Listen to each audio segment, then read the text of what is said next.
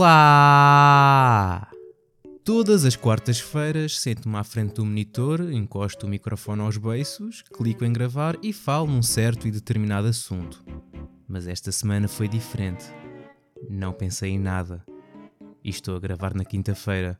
Foi daqueles casos de Tchi, pois é, tenho aquela coisa para fazer. E, e aqui estou eu. Também, quem é que precisa de assunto? Na realidade, esse assunto só existe para ser usado como título do episódio. E esta semana posso colocar. nada. Se me estão a ouvir é porque têm essa capacidade e provavelmente olharam para o título do episódio e pensaram: Uau, este episódio deve de ser profundo e diferente de tudo o que saiu até agora. É melhor parar de fazer o que quer que seja que esteja a fazer e ouvir atentamente o que este moço tem para dizer. Pois, lamento por isso. Isto agora coloca-me numa posição complicada. Como é que começam os outros podcasts intitulados de videojogos? Por norma, envolve sempre mais do que uma pessoa, a não ser que seja o Jugatanas e Manias, sendo o outro Carlos Duarte, não conta. Deve de ser uma coisa nossa. Falem gravar podcasts a solo, curtos e com uma qualidade de requinte. Ok, esta última parte é mentira, porque este é o que é. Mas envolve sempre o host, anfitrião, ou lá o que quiserem chamar, a perguntar à outra pessoa o que é que tem jogado. Eu podia ir por aí, não tenho aqui ninguém para me fazer essa pergunta. Posso pedir ao Rogério. Seria deprimente. É pá, sim, mas. Não te preocupes, Carlos, eu estarei sempre aqui ao teu lado para tudo o que tu necessitares. Está calado, pá! Não sei se sabem, mas eu jogo jogos de vez em quando. Não digo só estupidez na internet. Por exemplo, esta semana comecei a jogar o Cuphead, aquele jogo de plataformas run and gun e boss rush com visual de desenhos animados da década de 30 e que é desafiante como o raio que o parta. Não é novidade, eu sei, ele ficou disponível em 2017 em formato digital, mas existiu sempre uma luzinha de esperança que este jogo iria sair em formato físico. Então decidi esperar. E esperei, esperei tanto que me esqueci que esse jogo existia, saiu o DLC da Delicious Last Course Esperei mais um bocado e quando dei por mim, tinha passado 5 anos. Pronto, ele, ele, saiu agora em dezembro do ano passado. Este jogo consegue despertar sentimentos como Ai, ai que lindo que jogo que este é! E sentimentos como F***, filho de uma grande florzinha de merda! Pronto, acho que enchi chouriço o suficiente. Adiante, esta semana foi muito triste. E não, não estou a falar no State of Play, isso já se esperava. Falo mesmo, e, e até me custa dizer isto, esta semana partiu. Calma, Carlos, tu consegues. Esta semana, algo que nos era muito querido deixou-nos e vai deixar muita saudade àquela única pessoa que o jogava intensivamente. Falo do nosso querido Babylon's Fall. Nunca será esquecido. Serás sempre lembrado como uma bela base de copos. Descansa em paz. Mas, falando em State of Play, começaram o programa com jogos VR. Um roguelike de ficção científica ocidental chamado The Foglands, Green Hell VR, que é um jogo de sobrevivência que saiu em 2019, só que agora em VR, Synapse, um jogo em que controlamos um daltónico em que uma mão tem uma pistola e usa telecinese na outra, Humanity, que é Lemmings mas no VR, Journey to Foundation, um jogo que parece ser uma aventura épica de ficção científica em primeira pessoa, baseada em narrativa com opções reais de RPG, com armas e dispositivos de espionagem em VR. E este parece ser um jogo completo e interessante, e por acaso gostava de ver mais. Before Your Eyes, um jogo que a história avança quando piscamos os olhos. Não conhecia, mas pelo que parece já existia na Steam e usa a webcam para detectar quando fechamos os olhos e também existe para mobile através da Netflix, por isso, se quiserem e se não tiverem cancelado a subscrição por causa do fim da partida de contas, aproveitem. De VR foi tudo, agora jogos a sério mostraram o Destiny 2 Lightfall, que é mais Destiny 2, Chia, um jogo que parece ser uma fusão do Wind Waker, Mario Odyssey e Breath of the Wild, e que vai sair Day One no Plus Extra e Premium. Mostraram a Cammy, Zangief e a nova personagem Lily no Street Fighter 6, Goodbye Volcano High, já tínhamos visto num Nintendo Direct qualquer, mas agora sabemos que vai sair também para a PlayStation 4 e 5. Baldur's Gate 3 vai sair para a PlayStation 5. Não foi anunciada oficialmente a versão Xbox Series ainda, mas a equipa confirmou que a mesma está em desenvolvimento. A razão por trás da falta da confirmação da versão Xbox é devido a problemas técnicos no desenvolvimento, incluindo problemas no co-op em split screen, e por não se sentirem confortáveis em anunciar uma data até os problemas estarem resolvidos e respeito isso. Naruto Cross Boruto Ultimate Ninja Storm Connections é basicamente uma união do Naruto Ultimate Ninja Storm, Naruto Shippuden Ultimate Ninja Storm 2, Naruto Shippuden Ultimate Ninja Storm Generations, Naruto Shippuden Ultimate Ninja Storm 3 Full Burst, Naruto Shippuden Ultimate Ninja Storm Revolution e o Naruto Shippuden Ultimate Ninja Storm 4. Mas com dois novos personagens jogáveis, para além dos outros 124 mas e com 60 FPS e uniram as histórias todas ficando num só jogo com novas cutscenes. Basicamente o que eu estou a querer dizer é que é o Layers of Fear. Mostraram nova gameplay do Resident Evil 4, anunciaram o mod Mercenaries e um demo que irá ser lançado antes do dia 24 de março. A Capcom anunciou também que está a trabalhar num modo que permitirá jogar o remake do Resident Evil 4 em VR, que será lançado como conteúdo gratuito no futuro. Falando em Resident Evil, após 12 anos como líder criativo e mentor na sua própria companhia, o Shinji Mikami vai deixar a Tango Gameworks daqui a uns meses. Devo dizer que foi uma boa decisão do próprio Shinji Mikami, porque assim saem altas com o Wi-Fi Rush. A questão que se coloca é: e agora? Vai para a reforma com os seus 57 anos de idade? Vai começar uma nova empresa? Vai abrir uma relote de bifanas? ou vai voltar para a Capcom ter com o seu bebê Resident Evil? Ah, ah, vá lá! Pensa nisso. Bom, acho que foi tudo.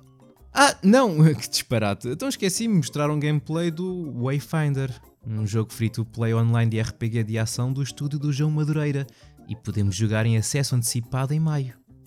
Pronto, agora sim foi tudo. Certamente que não me esqueci de 15 minutos, onde envolveu mais de 6 minutos de gameplay de um jogo genérico live service de tiros em terceira pessoa, com Gear Scores, Battle Pass e microtransações, que necessita de estar sempre ligado online mesmo que queira jogar a solo. Metendo muita gente descontente antes do jogo ser lançado, mas ainda assim o vão comprar e jogar na mesma. Porque a história parece ser boa. Ao menos garantiram que compras na loja apenas permitem obter cosméticos e que vai receber atualizações com mais missões de história que aprofundam os diversos personagens com os quais podemos jogar. O Suicide Squad Kill da Justice League vai vender. Não digo que venda 12 milhões de cópias nas duas primeiras semanas de lançamento como Hogwarts Legacy, mas acredito que faça facilmente mais do que 4,3 milhões de dólares, que foi o valor da indenização que o Aim Junkies foi condenado a pagar à Bungie por ter perdido o processo sobre a acusação de violação de direitos autorais e marca registada, por hospedar hacks do Destiny 2 no seu site. E juntamente com um pedido de desculpas, claro.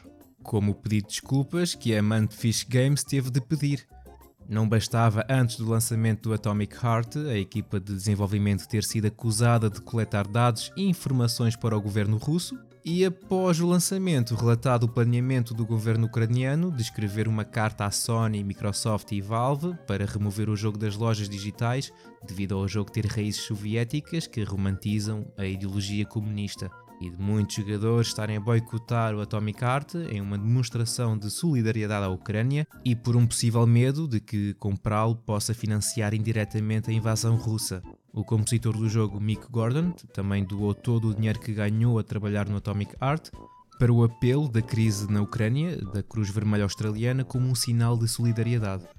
E agora foi encontrado conteúdo considerado racista, o que gerou ainda mais críticas.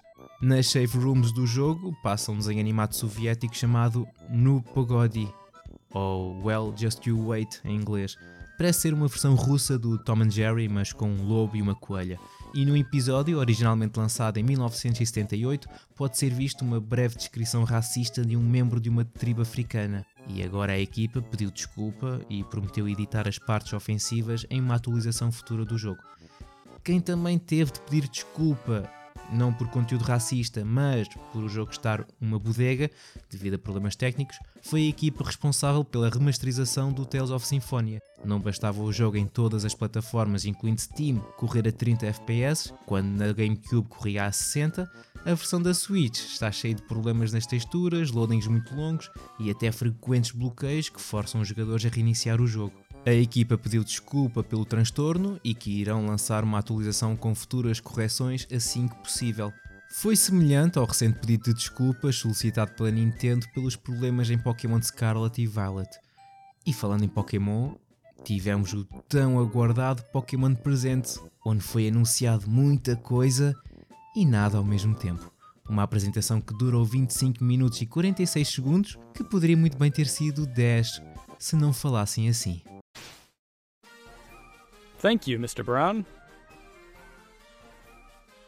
We can't wait to see everyone together in Yokohama later this year. Moving on, please have a look at this video.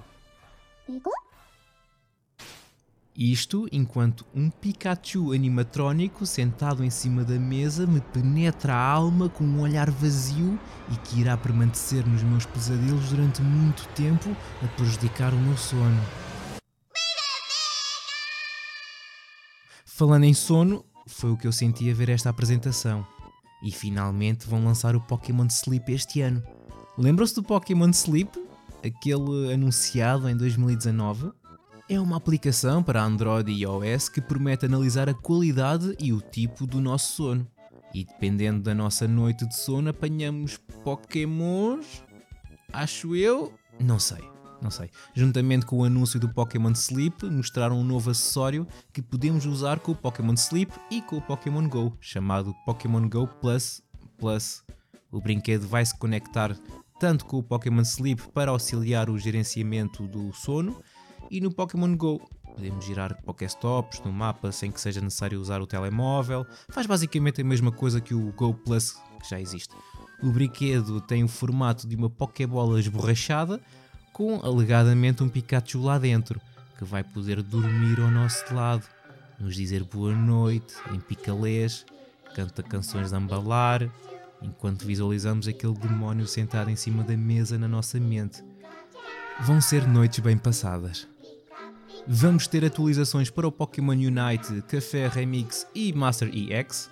Vão relançar a primeira edição das cartas Pokémon, não se sabe mais nada para além de se chamar Pokémon Trading Card Game Classic e que provavelmente vai custar o equivalente a um rim e parte do fígado. Numa parceria com a Netflix, anunciaram uma animação stop motion chamada Pokémon Concierge e atualizações para o Pokémon Scarlet e Violet. Ora bem, novas Terra Raid Battles com os Pokémons Walking Wake, que é uma versão pré-histórica do Suicune, e Iron Leaves, uma versão futurista do Virizion. Já estão disponíveis e vão ocorrer até o dia 12 de março.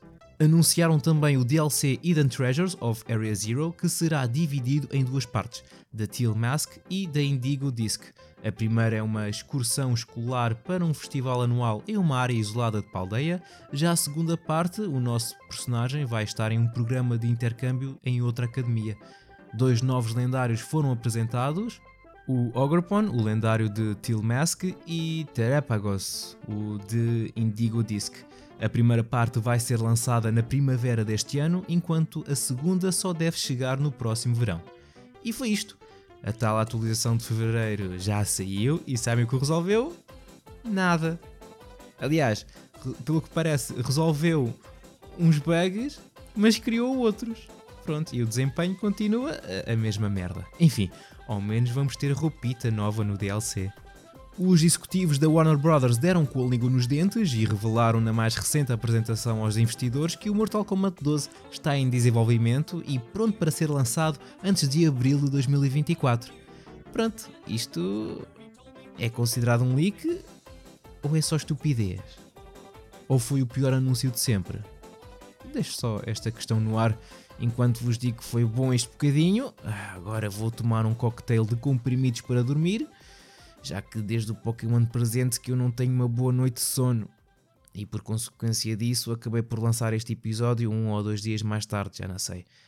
Não foi por ser irresponsável, não. E não ter a noção do tempo. A culpa foi do Pikachu nos meus pesadelos. Vá. Tchauzinho.